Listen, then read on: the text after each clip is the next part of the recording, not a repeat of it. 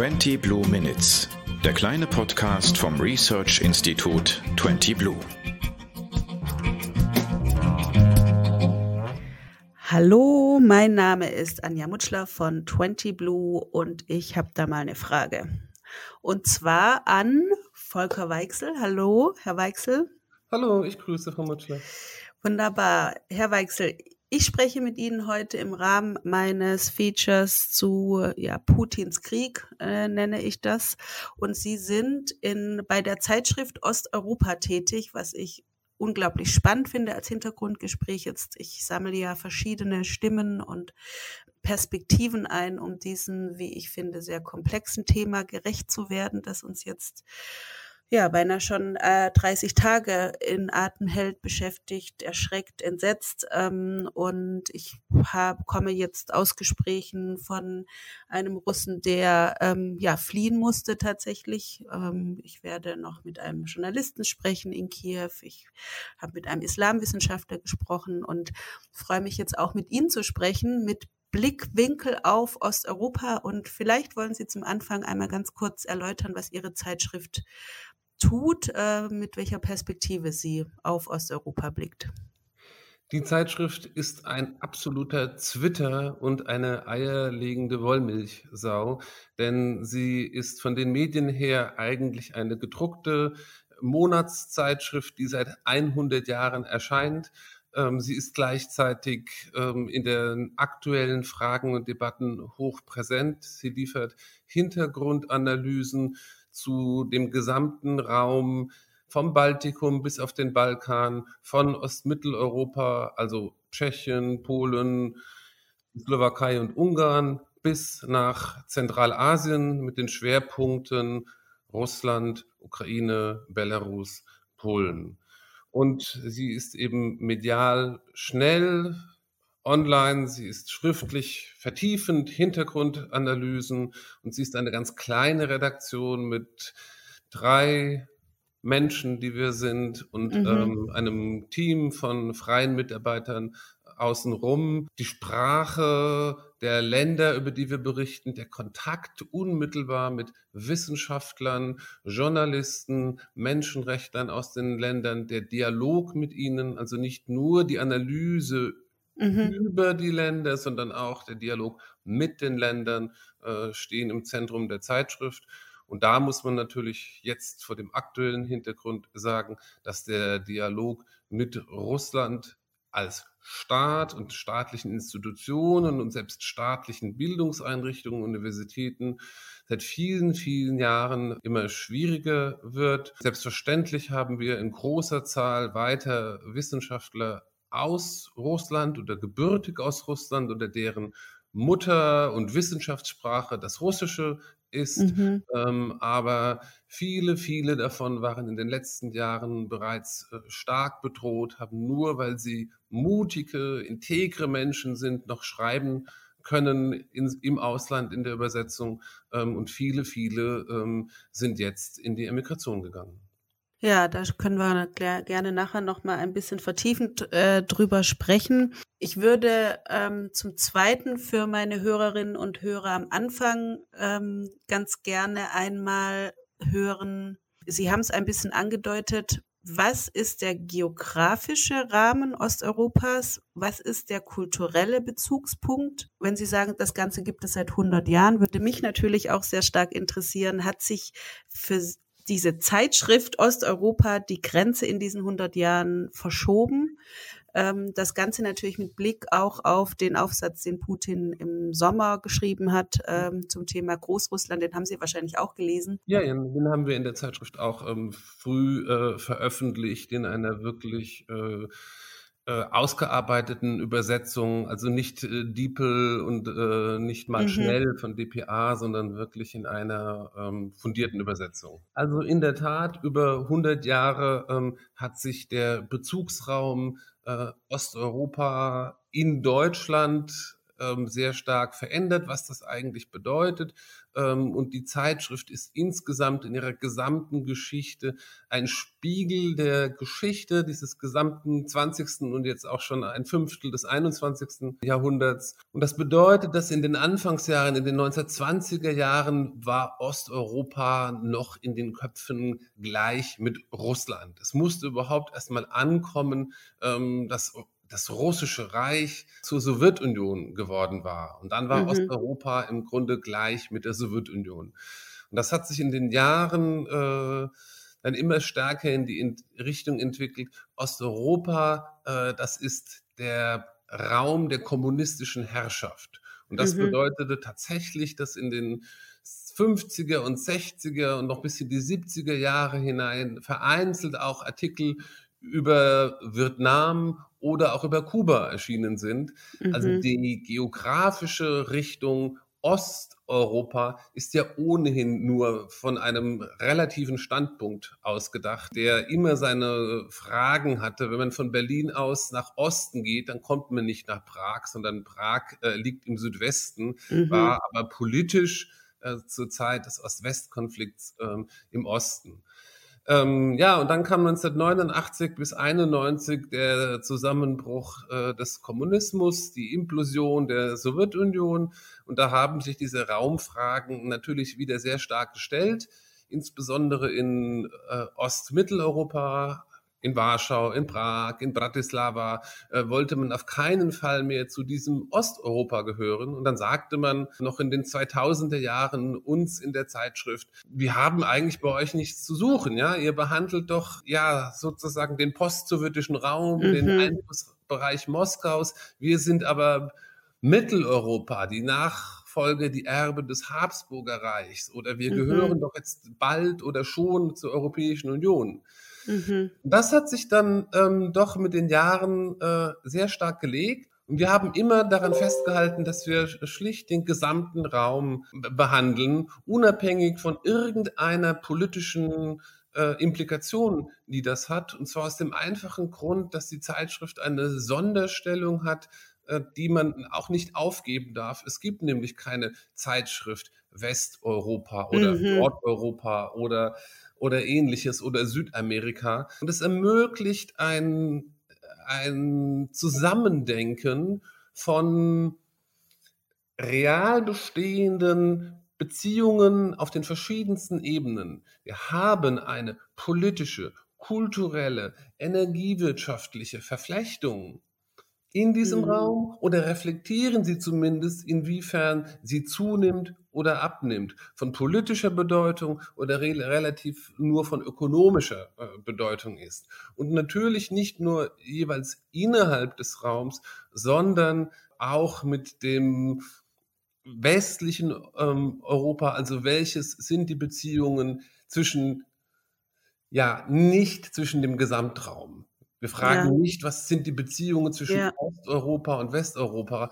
Ähm, das kann man so nicht mehr, äh, schon seit 25 Jahren, seit 30 Jahren nicht mehr fragen, sondern zwischen den Ländern, den Gesellschaften, den Städten, den Künstlern, den Individuen aus dem Raum, aus sei es Polen, sei es Tschechien, sei es in Russland, Belgorod ganz im Westen, sei es Vladivostok, sei es Kiew in der Ukraine, sei mhm. es Donetsk, sei es ähm, Cherson.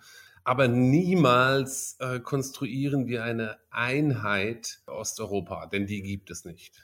Also es geht auch wirklich dann um ähm, Darstellung von Vielfalt, wie sich das genau. im Idealfall auch äh, für Europa darstellt. Ja, wir stellen eben die Frage nach Einheit und Vielfalt, Einheit in der Vielfalt ähm, oder auch Vielfalt ohne Einheit als mhm. wissenschaftlich empirische Frage, wie verhält es sich damit? Wir behaupten sie nicht, äh, wir leugnen sie nicht, sondern wir befragen das als äh, etwas, was wir wissen wollen, wie das sich mit der Zeit verändert. Genau, und Sie hatten ja auch, also ich finde das ganz spannend, das ist ja auch eine Beobachtung, die man als ich bin ja Politikwissenschaftlerin und sage mal eine Generalistin, die viel Zeitung liest. Und auf dem Level hatte man ja auch den Eindruck in den letzten Jahren der Honeymoon osteuropäischer Länder, geografisch betrachtet, äh, mit Europa ist so ein bisschen vorbei. Also Stichwort Ungarn, Stichwort Polen, die sich jetzt für uns aus Deutschland sehr überraschend, sehr europäisch offen verhalten. mit, mit, Blick auf die, auf die Flüchtlingsströme, die äh, unerwartet agieren. Also es gibt ja da immer ganz verschiedene äh, Wirklichkeitsebenen von Erwartungen, die man dann irgendwann hat, dass das immer so sei. Also wir lernen zumindest ich lerne sehr viel Neues gerade über die Region, die man gerne ja auch in einen Topf wirft ähm, und sagt, ja, das ist dann jetzt äh, das, das neue östliche Europa und äh, die waren mal im im Ostblock und sind es jetzt nicht mehr und haben deswegen eine Kombination aus Problemen. Dazu äh, passt auch, wenn ich als aus Westdeutschland gebürtige Person jetzt seit vielen Jahren in Leipzig lebe, auch da gibt es diesen Diskurs ja, äh, gibt es da eine Mentalität, die sich bis heute noch irgendwie festsetzt. Ähm, und wir haben dieses Thema natürlich jetzt in enormer äh, Brisanz auch mit der Frage, wer ist die Ukraine heute? Also es finde ich die, die, so eine Kernbeobachtung, dass mit dieser These, die Putin nutzt, um zu rechtfertigen, ähm, einzuwandern. Also wir haben die Nazi-These, aber ich finde dahinter steht die ideologische These eines großrussischen Reiches.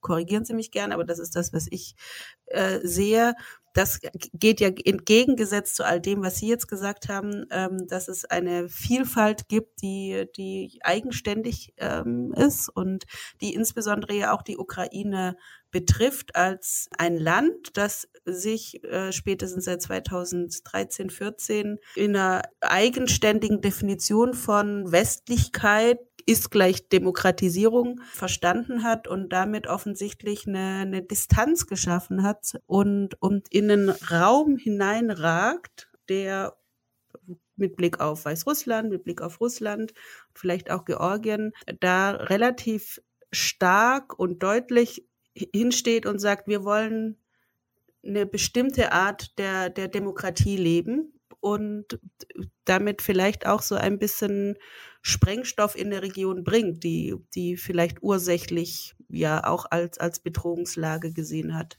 Würden Sie auch sagen, dass die Ukraine in dieser Positionierung als Nicht-EU-Land und trotzdem relativ westlich orientiertes Land seit einigen Jahren da eine Sonderstellung sich erarbeitet hat, die jetzt im negativen Sinne erstmal kulminiert? Nein, das ist keine Sonderstellung.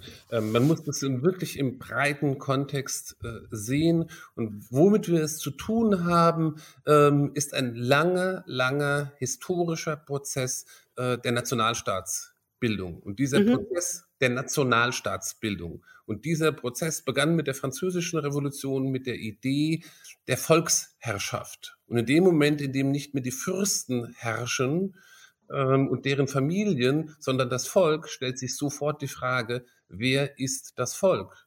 Und Herrschaft bedeutet Herrschaft auf einem Territorium. Und dann stellt sich die Frage, welches Volk herrscht auf welchem Gebiet? Und mhm. diese Prozesse der Nationalstaatsbildung, die auf der gesamten Welt äh, zu beobachten sind, sind in Osteuropa etwas später angekommen ähm, als in Mitteleuropa oder Westeuropa, allerdings nur etwas, etwas später. Ähm, die Nationalbewegungen beginnen dort auch im 19. Jahrhundert ähm, und mit dem Zerfall äh, der Reiche des Russischen Reichs, des Habsburger Reichs und des Osmanischen Reichs ist im, sind im gesamten Raum zunächst mal ähm, Nationalstaaten entstanden. Und in dem mhm. Raum, der später die Sowjetunion wurde, waren diese äh, Nationalstaaten von nur sehr kurzer Dauer. Und zwar deswegen, weil nach der Oktoberrevolution im Bürgerkrieg mhm. Am Ende die Bolschewiki mit militärischer Oberhand auf der einen Seite und dem Versprechen, in der Sowjetunion selber so etwas wie einen Völkerbund ähm, zu organisieren. Also das Leninsche Versprechen war ein Versprechen der Freiheit für die Völker. Mhm. Unmittelbar in Reaktion auf das Wilsonsche, also des amerikanischen Präsidenten, Wilsonsche Versprechen der Selbst, des Selbstbestimmungsrechts der Völker. Also Beide, äh, schon damals haben Washington und Moskau gesagt, für die kleineren Völker Selbstbestimmungsrecht. Real hat sich die Sowjetunion in den ersten Jahren tatsächlich zum Teil genau um das auch bemüht, um den Aufbau nationaler äh, Strukturen.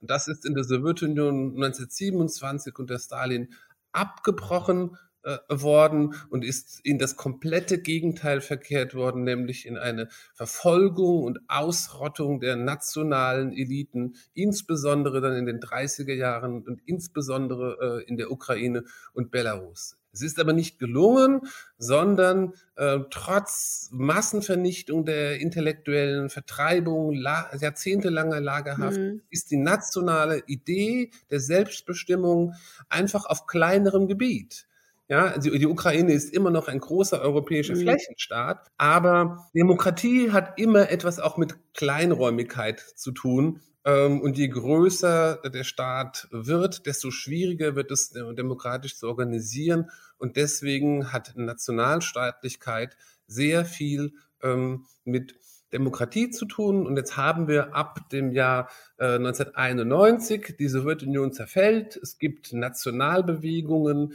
insbesondere im Baltikum, in Georgien und in Belarus und der Ukraine, also in den beiden mhm. ostslawischen äh, Staaten.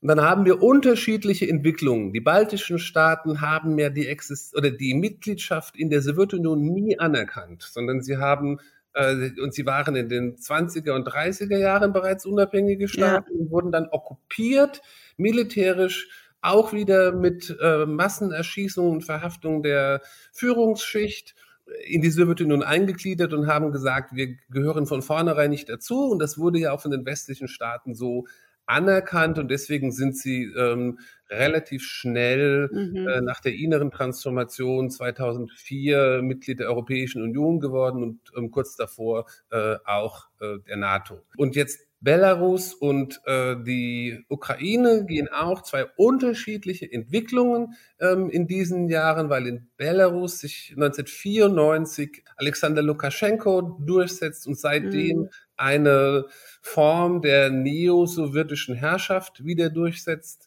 mit sozialpolitischen Versprechen zunächst, solange das funktioniert, also keinerlei Wirtschaftsreformen, Stabilität auf nie, sehr niedrigem Level. Und in dem Moment, weil diese Herrschaft außer äh, dem Brot und der Butter auf dem Brot keine Legitimität hat, schlägt sie in dem Moment, in dem es etwas freier wird, äh, in Repression um. Und genau das äh, haben wir gesehen. Wir hatten in den Jahren 2015 bis 20 Öffnungen, wirtschaftsliberale Öffnungen äh, in Belarus aus der Notwendigkeit heraus, dass die, diese zum Teil planwirtschaftartige Ökonomie angetrieben werden musste. Und das führte automatisch dazu, dass eine Zivilgesellschaft äh, entstanden ist. Und diese ist im August 2020 auf die Straße gegangen in Massen. Und dann haben wir diesen gigantischen Rückschlag äh, erlebt, dieser äh, innere Polizeistaat mit jetzt über 1000 politischen Gefangenen, äh, Zehntausenden, die aus dem Land getrieben wurden, weil sie sonst in Haft gegangen wären. Mhm. Naja, und die Ukraine. Die Ukraine dümpelte, äh, weil sie inne ein großes Land ist und mhm. innerlich sehr, sehr vielfältig mit den verschiedensten ähm, Regionen, kulturellen Orientierungen. Teile waren fester im russischen Herrschaftsbereich, mhm. auch intellektuell und kulturell verankert. Äh, die westlichen Teile waren viel stärker auch im, im Habsburger Reich verankert. Äh, dümpelte, würde ich sagen, in den 1990er Jahren so äh, vor sich hin. Es sind mhm. keine richtigen Wirtschaftsreformen zustande gekommen. Die Vielfalt war kein Schatz, aus dem man schöpfen konnte, sondern sie war in den 1990er Jahren eine eine Blockade bis zum Jahr 2004. Und dort fand ja der, auf dem Maidan, also dem zentralen. Platz in Kiew, die erste Bürgerrevolution statt. Die sogenannte Orangene Revolution. Mhm. Eine Revolution gegen Korruption, gegen Netzwerke aus Moskau, eine Revolution für die Demokratie und für die Freiheit, noch gar nicht so stark äh, mit Europa und Europäischer Union verbunden, Natürlich, es rückte näher. Die Vorstellungskraft, dass es möglich sein könnte, wurde dadurch, dass die Osterweiterung der Europäischen Union um die zehn ostmitteleuropäischen Länder äh, 2004 stattfand, also insbesondere der nach große Nachbar der Ukraine, Polen 2004, wurde plötzlich in einem ganz anderen Raum. Ähm, Polen hat die Grenzen auch offen gelassen. Mhm. Es gab kleinen Grenzverkehr, ähm, so wie wir in Deutschland sehen, dass Zehntausende Polen in Deutschland äh, leben und arbeiten und Geld verdienen und aber in der alten Heimat dann Häuser aufbauen oder am Anfang nur Geld geschickt haben, dann Pendelmigration mhm. ähm, oder dann den Alterssitz aufbauen, fand das äh, eine Stufe unten drunter, unten drunter im Sinne von äh, die Einkunftsmöglichkeiten waren quasi eine Dimension äh, geringer mhm. zwischen Polen ähm, und der Ukraine statt. Also wo die Polen und Polinnen in Deutschland waren, weil man dort mehr verdienen konnte, waren dann schon die Ukrainerinnen und Ukrainer und haben die polnischen Plätze eingenommen. Mhm, mh. ähm, und diese kulturelle, ökonomische, politische, aber noch nicht institutionelle Osterweiterung der, des europäischen Raums bis in die Ukraine hinein, der hat natürlich stattgefunden äh, und wurde immer stärker. Und ganz wichtig, er hat auch um Russland stattgefunden. Russland war von vornherein mitgedacht. Es war mhm. nie die ging nie darum, die Staaten westlich Russlands gegen Russland herauszureißen, zu positionieren, sondern die gesamte deutsche und europäische Ost- oder Osteuropa-Politik hatte sehr, sehr lange bis zum Schluss, und heute sagt man ja eben zu lange, aber immer die Idee gehabt, das ist nicht gegen Russland, sondern es ist mit Russland. Die Europäische Union hat zum Zeitpunkt als die Osterweiterung um die mitteleuropäischen Länder stattfand, vier gemeinsame Räume mit der, mit Russland aufgebaut. Das heißt, institutionalisierte Verbindungen in vier Wirtschaftsbereichen mit dem Ziel hier ebenfalls äh, Kooperation, Annäherung, gemeinsame Standards. Es gab die NATO-Russland-Grundakte, die zustande gekommen ist mit der Osterweiterung ähm, der Europäischen Union, äh, der NATO ähm, 1997. Mhm. Ähm, auch hier wieder ergänzend. Es war stets klar, Russland kann und will nicht aufgrund seiner schieren Größe und aufgrund auch seines Willens zur Eigenständigkeit in diesen Institutionen nicht als Gleicher unter Gleichen teilnehmen. Russland will und kann nicht, äh, so wie die Großen in der Europäischen Union das tun, mhm. eins zu eins auf Augenhöhe mit Slowenien und Liechtenstein. Das mhm. äh, war nicht im Moskauer Horizont und deswegen gab es diese anderen Konstruktionen, wo sich eher die gesamte EU und Russland als Partner gegenüberstehen wollten und sollten. Und dann beginnt in Russland ab dem Jahr ähm, 2000, die Wurzeln sind älter, die gehen bereits leider in die 90er Jahre zurück, wo mhm. das schon äh, so diese Anfangshoffnungen aus der ganz frühen Zeit gekippt sind, aber sehr stark dann ab dem Jahr 2000 mit ähm, der Übergabe der Macht an ähm, Wladimir Putin ähm, geht das los. Systematische Einschränkung von Demokratie, von lokaler, regionaler Autonomie. Es werden die Wirtschaftskräfte ähm, die dann äh, Oligarchen genannt werden, ähm, werden mit dem mhm. exemplarischen Fall ähm, Chodorkowski von der Macht beseitigt. Er wird exemplarisch, weil er derjenige war, der am stärksten Freiheit und Zivilgesellschaft gefördert hat, also auch ein politisches Programm hatte, ähm, für zehn Jahre ähm, ins Lager gesteckt, andere ähm, ins Exil getrieben und die, die übrig bleiben, werden zu äh, Staatsoligarchen. Immer schärfere Kontrolle und Repression der Zivilgesellschaft. Und damit schwindet äh, die Legitimitätsbasis dieses äh, Regimes. Und das fällt in den 2000er Jahren ähm, eigentlich gar nicht so sehr auf, weil, und das ist wirklich eine schiere historische Koinzidenz und hat keine innere Logik, sondern es ist ein unglücklicher Zufall, die Tatsache, dass dieser Mann mit seinem Geheimdiensthintergrund, mit seiner ganzen Psyche, die ausschließlich auf Macht, Beherrschung, Dominanz, Abschrecken und Einschüchtern ausgerichtet ist, in zu einem Zeitpunkt Nachfolger des schwachen Jelzin wird, als, mhm. es, eine Wende, als es eine Wende am, ähm, auf den internationalen Ölmärkten gibt. Die Schwäche Russlands, die manche haben in den 1990er Jahren befürchten lassen, dass es zu einem Staatszerfall kommt, hatte der dem sehr viel mit dem niedrigen Ölpreis in den 1990er Jahren zu tun. Der, der mhm, niedrige mhm. Ölpreis führt im Jahr 1998 zu einem Zusammenbruch ähm, des russischen Haushalts. Ähm, der Staat ist nicht mehr zahlungsfähig ähm, im August 1998. Im Jahr 2000, äh, 2000 kommt dort äh, eine Wende und der Ölpreis klettert in ungekannte Höhen und es fließt eine gigantische Summe an Geld aus Öl und das daran gekoppelte im Preis Gas in die russischen Staatskassen. Und das erlaubt dem Regime in den 2000er Jahren eine sehr, sehr breite Massenunterstützung zu äh, gewinnen weil auch jenseits der Repressionen, die langsam zunehmen, ähm, eine städtische Mittelschicht entsteht. Kunst und Kultur wird auch von diesem Geld äh, gefördert. Also das mhm. geht in mehrere Richtungen. Es werden auf der einen Seite die Armee hochgerüstet und auf der anderen Seite Theater gebaut.